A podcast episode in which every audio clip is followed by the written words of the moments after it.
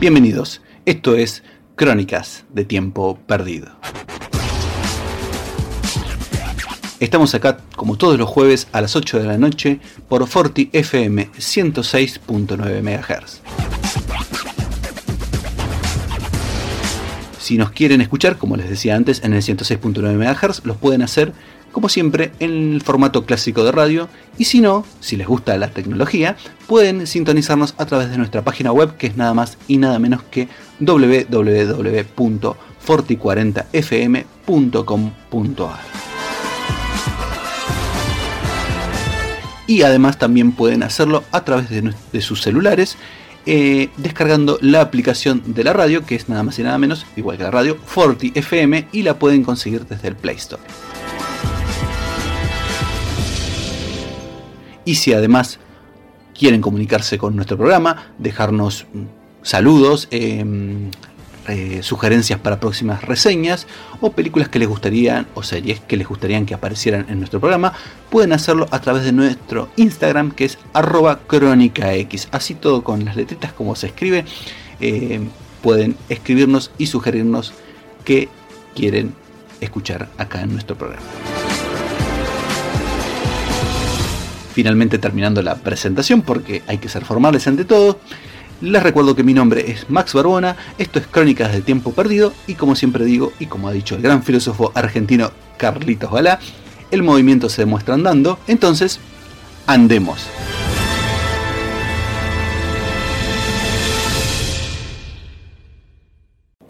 Love is meant to last forever es el tema que sigue a continuación, interpretado por el ex guitarrista de Europe, John Norum.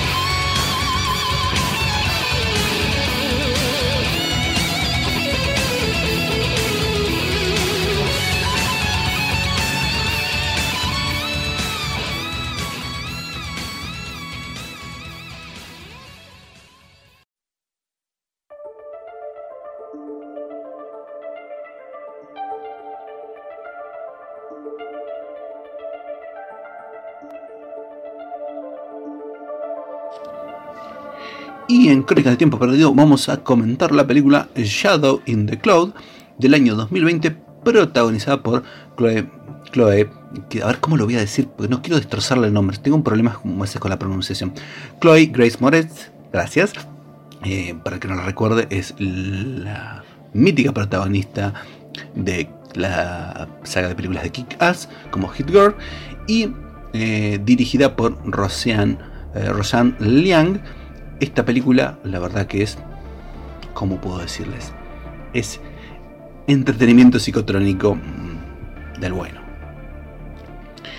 ¿Qué nos cuenta eh, Shadow in the Cloud o La sombra en la nube? nos cuenta la historia de, del personaje de Chloe, que es Maud Garrett, una chica que se sube en la década del 40, en plena guerra mundial, en plena segunda guerra mundial, se sube a un avión de combate que está haciendo como una misión de transporte nada más, de momento, eh, sobre una zona del Pacífico también bastante tranquila, a la que no han accedido las fuerzas eh, del eje, en realidad las fuerzas imperiales japonesas, con sus casas. Eh, y ella se sube ahí porque supuestamente tiene que transportar un paquete muy importante comisionado por uno de los, superiores del alto mando, al que obviamente eh, toda la tripulación, mm, digamos que le tiene bastante cagazo. ¿Cuál es el tema? Es que estamos en la década del 40 y la tripulación de este avión, decirle que es misógina mm, se queda cortito. La cuestión es que esta chica la pasa bastante mal, les contesta, tiene un carácter y una ferra moral, pero estos zánganos la mandan al, digamos, al donde está la artillería. Para el que más o menos se ubique, en ese tipo de aviones tenía diferentes torretas y había una, una abajo de la panza del avión, para decirlo de algún modo, que era como una pelotita donde tenías las ametralladoras, las armas y la verdad que mirabas para abajo y si te pegaban la muerte era segura. Bueno, la cuestión es que la dejan ahí para el despegue y misteriosamente se traba la... Mm, se traba, se empiezan a romper todas las cosas que hay adentro de esta pelotita eh, y no puede salir. En el medio la vituperean, la tratan de histérica, de que está en esos días. Todas esas cosas que ustedes se imaginan, eh, varones, y que ustedes, chicas, eh, mujeres, ya saben que pasa aún hoy en día. Bueno, la cuestión es que la película en ese medio nos ofrece que empiezan a ser acechados por aviones enemigos japoneses y hasta ahí ustedes me dirían, che, pero mm, dijiste que era algo psicotrónico máximo, ¿cómo puede ser? Me estás contando casi un drama de la guerra. Claro, el tema es que en el medio de la chica, en el medio de este mm, tiroteo y demás, eh, y de las puleadas que se come por parte de sus compañeros de viaje, ve que se mueve algo parecido a un animal eh, en una de las salas. Em, obviamente que ustedes, si tienen un poco de referencias de cultura cinéfila, sabrán que esta película toma algunas ideas del clásico de la eh, del clásico capítulo de la eh, Dimensión Desconocida, protagonizado por William Shatner, donde William Shatner es un tipo que viaja en un avión y de repente dice que hay un monstruo que está rompiendo una de las salas. Es, algunos se acordarán más de esta trama por la pérdida que le hacen en Los Simpson, eh, donde Bart dice que hay un gremlin rompiendo el autobús. Eh, les cuento, en la versión fílmica de la película, eh, perdón, del capítulo de la dimensión desconocida, el que hace ese mismo papel es John Lithgow. Em, también el estos temas de los gremlins, de esos monstruitos que destruyen aviones, estaba instalado como en, el imaginario de los pilotos de la Segunda Guerra Mundial, pero a ver, hablando mal y pronto, en realidad los aviones se desarmaban y se jodían porque básicamente como había que sacar vehículos para ir al combate, la verdad es que los testeos eran bastante por arriba, entonces en el medio del combate podía pasar que se te desarmara un avión y bueno, te murieras. Eh, también hay un corto de Box Bunny donde se burlan un poco de eso, donde Box Bunny tiene que enfrentarse contra un gremlin que le va desarmando el avión. La cuestión es que, volviendo a la trama de la película, eh, Mod, que es el personaje que, como les decía, interpreta Chloe, empieza a decirle a la tripulación, que hasta ese momento le había bulleado, de que los acechaban japoneses y que había un animal que estaba desarmando el avión. Eh, con lo cual empiezan a sucederse una serie de, inequívocos eh, por parte de que empiezan a ver estos aviones que los acechan, entonces descubren que es de verdad el ataque, pero también dudan de ella. Por varios secretos que ella le está escondiendo. Obviamente no se los voy a contar más porque si no sería spoilearlos. La cuestión es que la película es muy. Hay momentos, como les decía, de este momento dramático donde empieza a. ya de la mitad de la película para adelante, llegando al clímax y al final, que es esa cosa psicotónica donde empiezan a pasar momentos, muchos momentos, what the fuck. Pero mientras la película nos pide que nos entreguemos esos momentos, what the fuck, em, nos ofrece un entretenimiento del Joraca, perdón, no por mi francés, eh, con una historia digamos que mezcla elementos de la Segunda Guerra, algunos elementos medios terroríficos de horror y acción pura y dura. Y en ese momento es donde uno dice, ok, ¿qué estoy viendo? No, no me termina Pero la verdad es que es como la película es, podría entrar como, como decir, como si fuera más corta, podría ser un capítulo de una antología tipo Crip Show o como les decía, de la Dimensión Desconocida. Pero la película es relativamente corta, dura un poco más de una hora y algo. Y la verdad es que se hace muy, muy entretenida. Y hay momentos, la parte, especialmente la parte que yo les decía dramática, eh, donde eh, escuchamos los diálogos del resto de la tripulación y vemos nada más que a Chloe Moritz. Eh, encerrada en ese cubículo sin poder moverse, una sensación claustrofóbica, donde sabes que no puedes volver al avión y si salís para el otro lado te caes al vacío. Eh, la peli Shadow in the Cloud, eh, como comentaría mi reseñador favorito, el señor Alejandro Franco del sitio Arlequín, no es una película para cualquiera porque, porque no porque sea complicada o sea difícil de entender, sino porque tenés que de entrada empezar a comprarte la premisa y cuando, como les decía, empiezan esos momentos que uno dice, se empieza a agarrar la cabeza y dice, para, para, para, ¿qué está pasando acá? Eh, si te entregas a eso y al entretenimiento que te ofrece la película, eh, realmente la pasas bien, porque es imposible no cinchar por el personaje de Chloe, que la verdad que es la piba se carga al hombro la peli y la lleva hasta el final. Eh, y no les voy a contar tampoco obviamente el final porque está lejos de mi política y de la política de este programa, pero les sugiero que se arriesguen y vean Shadow in the Cloud. Es una peli que la pueden conseguir por medios alternativos o descargarla en internet a sus computadoras. De momento no está en ninguna plataforma oficial, pero la verdad es que es una película que, que te puede llegar a sorprender un poquito. Así que denle una oportunidad.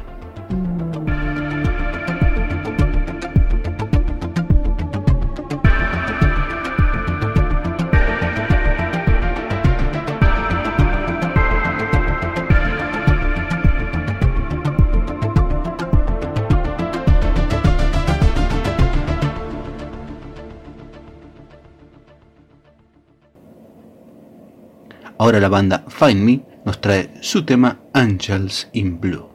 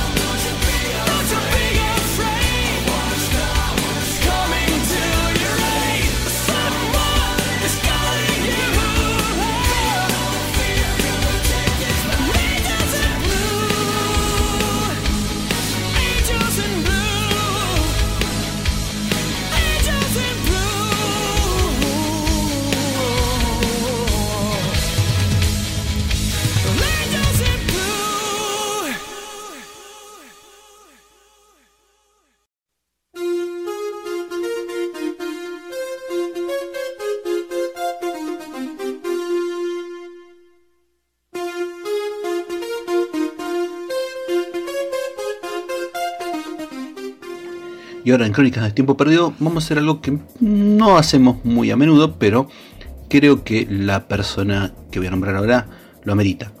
Hace unos días falleció a los 91 años Richard Donner, un director de cine y que originalmente también fue director de televisión, muy conocido eh, por crear eh, sagas y películas eh, memorables para el imaginario popular.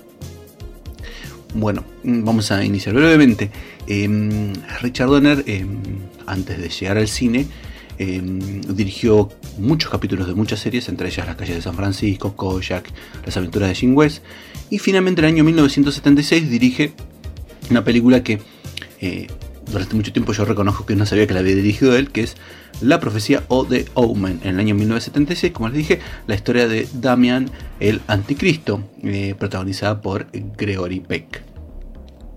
Como el, como el empresario que termina descubriendo que su hijito es, bueno, su hijo adoptivo en realidad es eh, el hijo del diablo. Esa película le permitió ser eh, más conocido a Donner y lo cimentó para la que, el que sería el film que lo catapultaría a un reconocimiento muy importante, especialmente dentro del no solo de la cultura popular, sino del fandom más comiquero, que es nada más que el film de 1978, Superman the Movie, ¿sí? donde el tipo, em, Richard, aparte de dirigir una de las películas que cimentó la visión más moderna del género superheroico, a la que un montón de, de películas y sagas deberían agradecerle, Em, nos dio a todo el público a lo que muchos creen que es el Superman definitivo. Yo no sé si el definitivo, pero el más icónico, evidentemente, que es nada más que el señor Christopher Reeves. Eh, luego eh, nos daría películas eh, muy buenas y geniales de aventuras como Los Goonies, de la cual mucha gente es fan. Yo no soy tan fanático, pero la reconozco que la verdad que es un peliculón y bueno, contra eso uno no puede hacer nada. Y después creo eh, también a mediados de los 80, eh, la saga de cuatro películas que fueron de eh, lo que sería Arma Mortal. Así que, esas sí son mis favoritas. Me encantan mucho, especialmente la primera y la segunda. la tercera me parece divertida. Y la cuarta, aunque no sé si era necesaria, también nos legó a alguien, si antes nos había traído a Superman interpretado por Christopher Reeve y nos trajo el, cine terror con ese pibe haciendo de Damian y nos em, trajo las aventuras de los Goonies. Acá en, en la saga de Arma Mortal, aparte de regalarnos la dupla mítica de Mel Gibson y Danny Glover, en la 4 nos presentó al todo occidente, diría yo, al capo de Jet Li. Así que ya con esas cosas deberíamos decir que Richard Donner estaba hecho, pero Richard Donner aparte también filmó muchas películas, entre ellas una película que no es muy conocida eh, para el gran público, pero para los fans de la fantasía la pueden disfrutar mucho, que es Lady Hawk, eh, protagonizada por Rutger Hauer, eh, Matthew Broderick y Michelle Pfeiffer. el mismo año salió esa película que The Goonies, así que imagínate que quedó bastante opacada. Después nos vio una de las mejores adaptaciones de, de la historia de Scrooge a través de la película Scrooge, eh, protagonizada por Bill Murray en el año 1988 en el mejor momento cómico del señor Bill, que venía de romperla con eh, El Día de la Marmota. Y obviamente con Los Cazafantasmas. Eh, después produjo, perdón, produjo, dirigió la remake o la versión fílmica de la serie clásica Maverick, protagonizada por Mel Gibson y con Jodie Foster y donde también participaba el, mítico protagonista de la serie original, el señor James Garner. Em, después eh, dirigió varias películas más, por ahí no tan emblemáticas como las que nombré antes, pero bastante dignas, dignos entretenimientos, como Asesinos eh, del 95, protagonizada por Antonio Banderas em, y Sylvester Stallone. Después eh, también de vuelta con Mel Gibson, El Complot, con Mel Gibson y Julia Roberts en el año 97. Y la última película que dirigió, a mi gusto es una película muy linda, no es la mejor película del mundo, pero es un policial muy digno, con una historia de redención y con algunos toques dramáticos, eh, protagonizada por Bruce Willis, 16 cuadras o 16 eh, blocks, que la verdad que es una, la cereza del postre, para una carrera prolífica. Aparte, además, tenía con su esposa Lauren Donner, eh, una productora, con la que todas esas películas míticas de los X-Men, o sea, eh, X-Men del 2000, eh, X-Men 2, eh, X-Men 3, perdón, de las Stan, toda la reinvención con The First Generation, cosas como Días del Futuro Pasado, toda esa saga de, los X-Men en Fox fue producida por la productora de Richard Donner, que se ve que no se alejó demasiado del género superheroico, y la verdad que nos dio todas estas cosas que algunos dirán, eh, pero no, esto no es arte. sí, pero es un, poco de arte, sí. Y bastante entretenimiento. Y creo que Richard Donner con todas estas obras que yo mencioné, desde las más populares, las más populares perdón, hasta las menos conocidas, la verdad es que eh, tiene ganado nuestro reconocimiento. Así que eh, Richard, mm, desde este humilde lugar, te despido con una morada que calculo que te hará bastante gracia. Eh, como solían decir los delfines de, de la obra de Doug, Adams, Richard Donner, hasta luego y gracias por el pescado.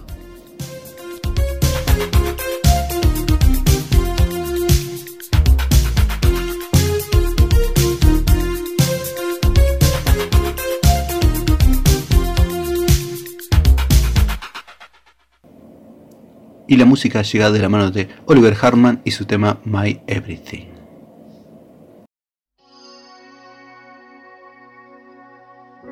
We started out such a long, long time ago. Been up and down, I still feel you need to know. Feels like a fantasy, you're a fairy tale come true. Like a world where love can hurt, it's another one with you. I may not always say you show me what it really means by giving me every part of you.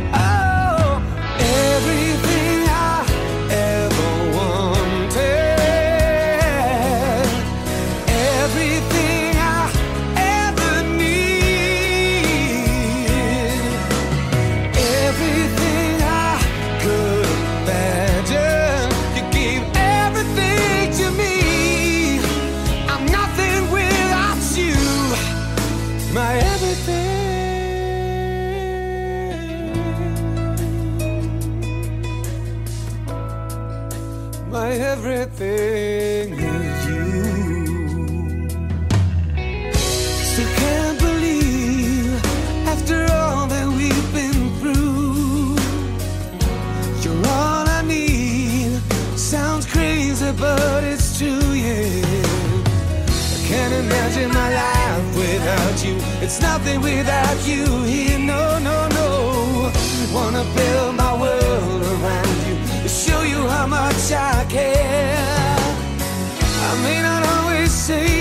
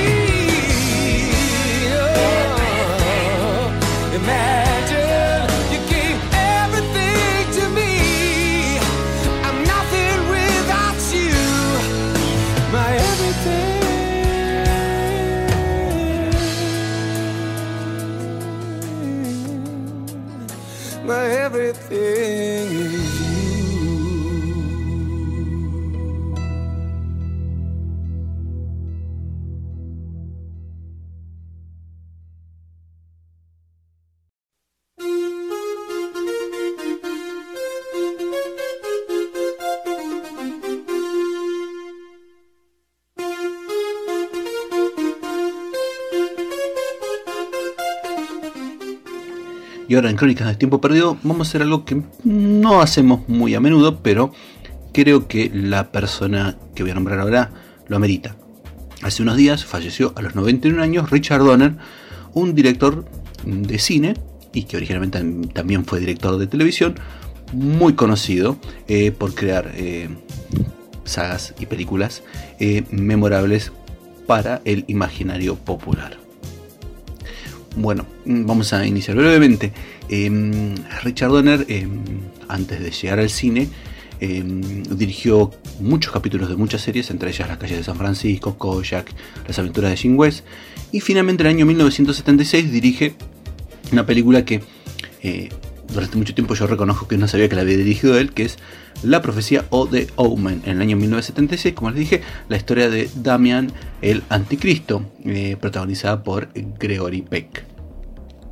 Como el, como el empresario que termina descubriendo que su hijito es, bueno, su hijo adoptivo en realidad es eh, el hijo del diablo. Esa película le permitió ser eh, más conocido a Donner y lo inventó para el que sería el film que lo catapultaría a un reconocimiento muy importante, especialmente dentro del no solo de la cultura popular, sino del fandom más comiquero, que es nada más que el film de 1978, Superman the Movie, ¿sí? donde el tipo, em, Richard, aparte de dirigir una de las películas que cimentó la visión más moderna del género superheroico, a la que un montón de, películas y sagas deberían agradecerle, Em, nos dio a todo el público a lo que muchos creen que es el Superman definitivo. Yo no sé si el definitivo, pero el más icónico, evidentemente, que es nada más que el señor Christopher Reeves. Eh, luego eh, nos daría películas eh, muy buenas y geniales de aventuras como Los Goonies, de la cual mucha gente es fan. Yo no soy tan fanático, pero le reconozco que la verdad que es un peliculón y bueno, contra eso uno no puede hacer nada. Y después creo también a mediados de los 80, eh, la saga de cuatro películas que fueron de eh, lo que sería Arma Mortal. Así que, esas sí son mis favoritas. Me encantan mucho, especialmente la primera y la segunda. la tercera me parece divertida. Y la cuarta, aunque no sé si era necesaria, también nos legó a alguien, si antes nos había traído a Superman interpretado por Christopher Reeve y nos trajo el, cine terror con ese pibe haciendo de Damian y nos em, trajo las aventuras de los Goonies. Acá en, en la saga de Arma Mortal, aparte de regalarnos la dupla mítica de Mel Gibson y Danny Glover, en la 4 nos presentó al todo occidente, diría yo, al capo de Jet Li. Así que ya con esas cosas deberíamos decir que Richard Donner estaba hecho, pero Richard Donner aparte también filmó muchas películas, entre ellas una película que no es muy conocida eh, para el gran público, pero para los fans de la fantasía la pueden disfrutar mucho, que es Lady Hawk, eh, protagonizada por Rutger Hauer, eh, Matthew Broderick y Michelle Pfeiffer. el mismo año salió esa película que The Goonies, así que imagínate que quedó bastante opacada. Después nos dio una de las mejores adaptaciones de, de la historia de Scrooge a través de la película Scrooge, eh, protagonizada por Bill Murray en el año 1988 en el mejor momento cómico del señor Bill, que venía de romperla con eh, El Día de la Marmota. Y obviamente con Los Cazafantasmas. Eh, después produjo, perdón, produjo, dirigió la remake o la versión fílmica de la serie clásica Maverick, protagonizada por Mel Gibson y con Jodie Foster y donde también participaba el, mítico protagonista de la serie original, el señor James Garner.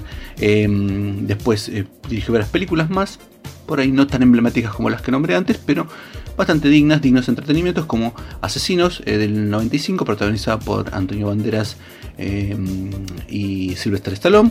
Después eh, también de vuelta con Mel Gibson, El Complot, con Mel Gibson y Julia Roberts en el año 97.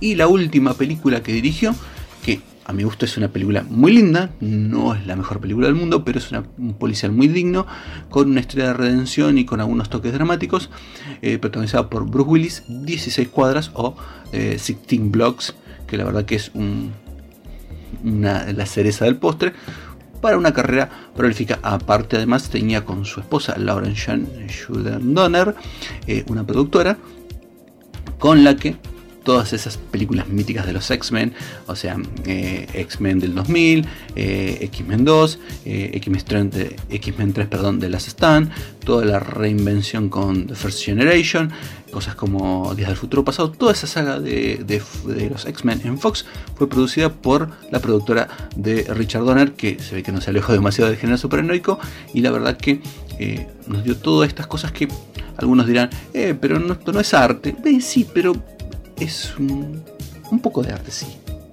Y bastante entretenimiento. Y creo que Richard Donner con todas estas obras que yo mencioné, desde las más populares, las más populares perdón, hasta las menos conocidas, la verdad es que eh, tiene ganado nuestro reconocimiento. Así que, eh, Richard, mm, desde este humilde lugar, te despido con una morada que calculo que te hará bastante gracia. Eh, como solían decir los delfines de, de la obra de Doug, Adams. en Richard Donner, hasta luego y gracias por el pescado.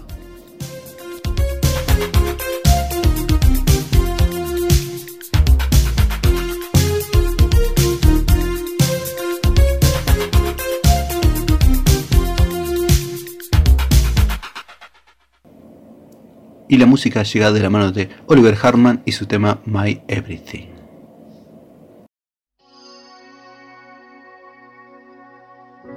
We started out such a long, long time ago. Been up and down, I still feel you need to know. Feels like a fantasy, you're a fairy tale come true. Like a world where love can hurt, it's another one with you.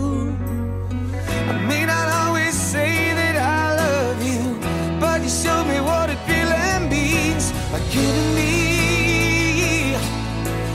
Every part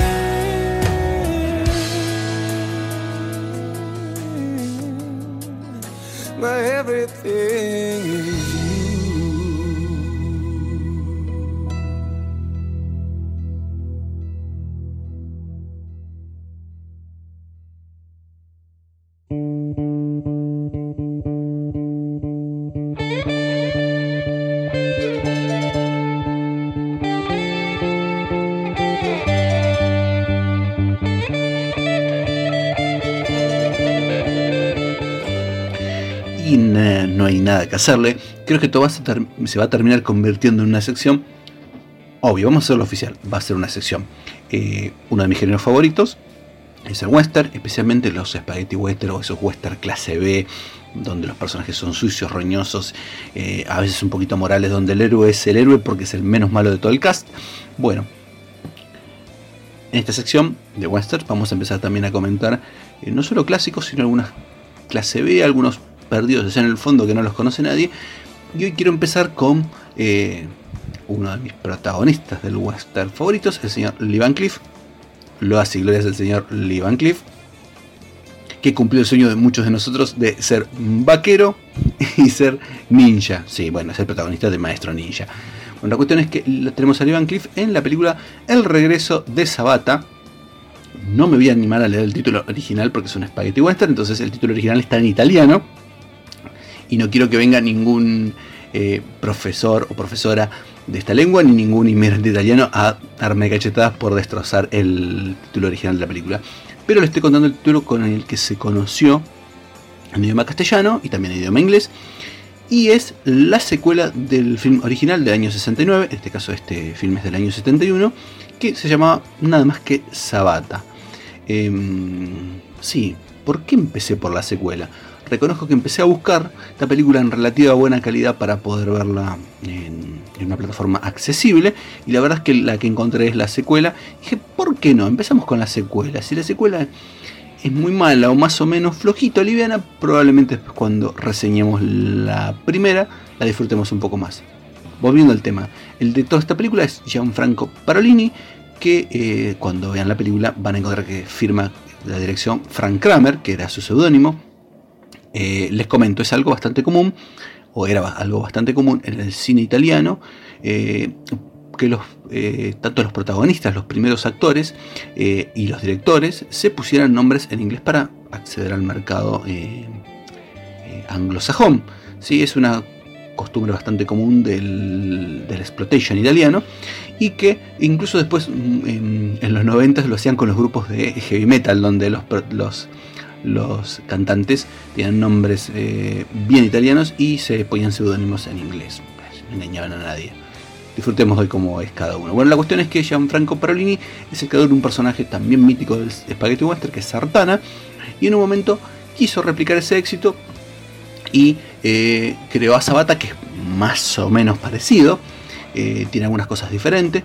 Digamos que tiene cosas de Sartana, tiene cosas del Ojos de Ángel o Angel Eyes, el antagonista de mm, El bueno, el malo y el feo, y cosas así que, mm, especialmente en la vestimenta, del coronel Mortimer, el compañero de Clint Eastwood en Por un puñado de dólares más. Ahora, todos estos personajes que nombré tienen casi todos un factor bastante común, que es el parecido físico de la creación de este personaje con el señor Lee Van Cleef ídolo de multitudes. La cuestión es que Gianfranco Parolini se consigue, se consigue, a, contrata por lo menos por dos películas a eh, Cleef, así que el tipo cartón lleno. La cuestión es que acá tenemos a Sartana, perdón, a Sartana, un fallido hermoso, a Sabata, que eh, es un mayor que está retirado y tiene unas movidas así raras donde el este tipo está tratando de hacer algún negocio para quedarse con plata. Como digamos que el personaje de Sabata tiene pique pizcas del coronel Mortimer, pero mientras el coronel Mortimer era un tipo que tenía su cosita avariciosa, pero era más eh, motivado por una cuestión moral y de justicia. Acá Sabata, Sabata, no sabemos qué es lo que lo mueve, lo que tenemos claro es que el tipo no es la persona eh, justiciera y moral que uno se imagina, no, es un tipo que si puede afanarse eh, una carreta llena de oro lo hace sin ningún problema. La cuestión es que eh, está en un pueblo en Texas eh, tratando de cobrar una vieja deuda a un antiguo camarada de armas, que es un tipo bastante chanta, vamos a ser sinceros, interpretado por Rainer eh, Sohie, que se llama Clyde. Dato de color, Rainer Sohie, creo que lo estoy pronunciando relativamente bien. Muchos años después se hizo famoso, o por lo menos conocido para mucha gente que lo ha, visto, por otra secuela que es Mortal Kombat Annihilation, donde él interpreta al padre del, villano principal de la película, de, Shao Kahn, interpreta a Shinnok, uno de los dioses ancestrales, y tiene una particularidad, Lee Van Cleef era un tipo muy alto, de un metro noventa, y eh, eh, Reiner era medía un metro 94. Te das cuenta en la película porque es más alto que el Ivan Cliff. Como, eran como dos sigurats actuando. la cuestión es que la película eh, recorre esas travesías y mientras tanto el personaje de Ivan Cliff empieza a enfrentarse con los que manejan más o menos su pueblo, que son unos irlandeses fanáticos religiosos, el clan Shintok o Shintok, a veces lo pronuncian de diferente manera, que eh, se está, le está pidiendo una contribución a la gente del pueblo y se está quedando con la guita de estas pobres personas ilusas, con la promesa de que van a hacer de esa ciudad pujante la gran ciudad dentro del estado de Texas. La cuestión es que obviamente es un chanchullo, el Leo Van Cliff lo descubre y decide no solo cobrar la deuda a su compañero de armas, sino usarlo para quedarse con eh, toda la guita y el oro de, este, estos irlandeses matufias. Eh, la peli tiene todos los clichés. No hay tanta acción, hay más personajes carismáticos que van eh, rumbeando. La peli tiene más elementos de comedia, sin llegar a los niveles de Terence Hill y Bob Spencer, pero estaba por ahí. Creo que era como una característica del del espagueti de principios de los 70. Eh, Lee Van Cliff se carga la película y la disfruta y se nota que el tipo la está pasando bien todo el tiempo. Se mata de risa con las eh, eh, pavadas que hace su personaje. La verdad es que el tipo... Eh, la película es el show de Lee Van Cliff.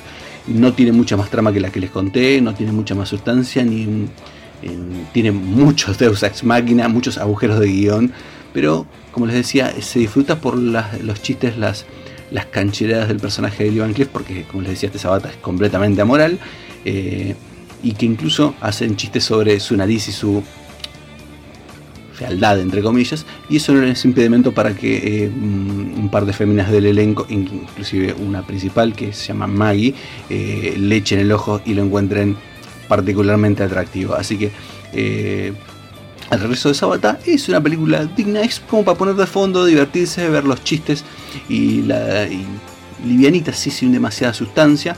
Eh, quedaría ver cómo es, la, o repasar cómo es la primera película, la original, pero la verdad que es un entretenimiento para pasar el rato. Eh, tranquilamente podría haber estado en sábado de superacción en, en el viejo Canal 11 y a nadie le hubiese molestado.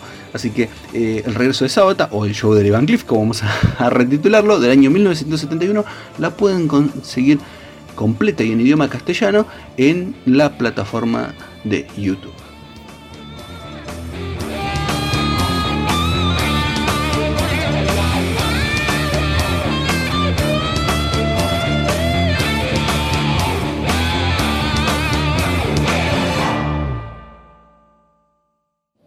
Y ahora en la música, en Crónicas de Tiempo Perdido, tenemos a Alice Cooper y su tema El amor es un arma cargada.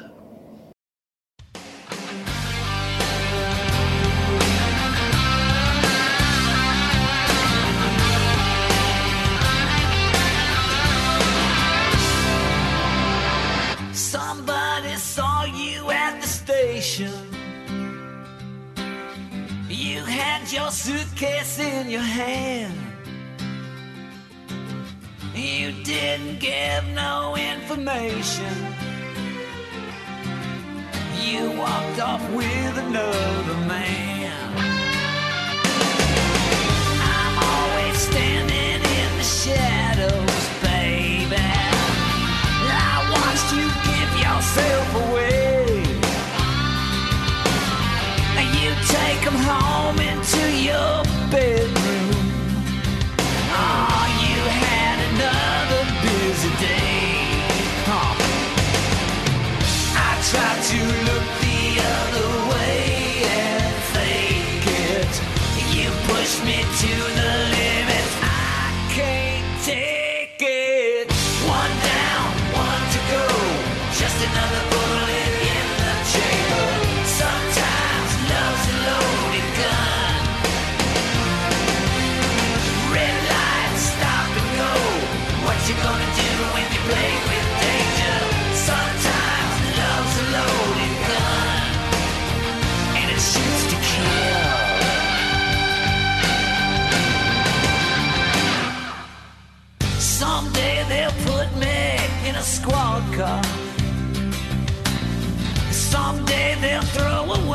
key. But till that day, I'll be a mad dog. Cause that's what you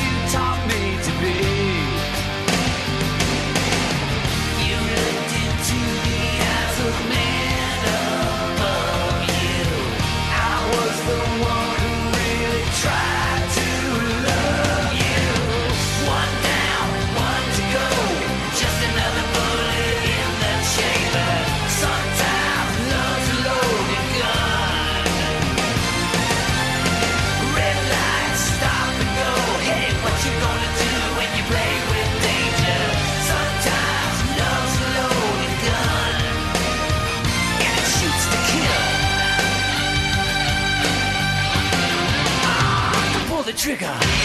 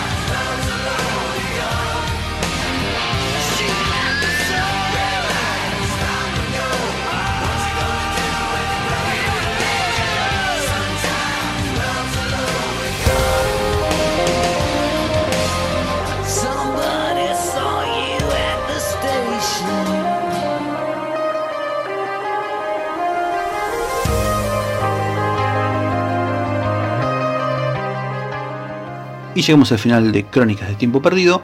Esto ha sido todo por el día de la fecha. Espero que hayan disfrutado del programa. La semana que viene tenemos más reseñas de películas y de series acá en Forti 106.9 MHz. Los espero la semana que viene, el próximo jueves a las 8 de la noche. Y por lo tanto, hasta que nos veamos, tengan una muy buena semana.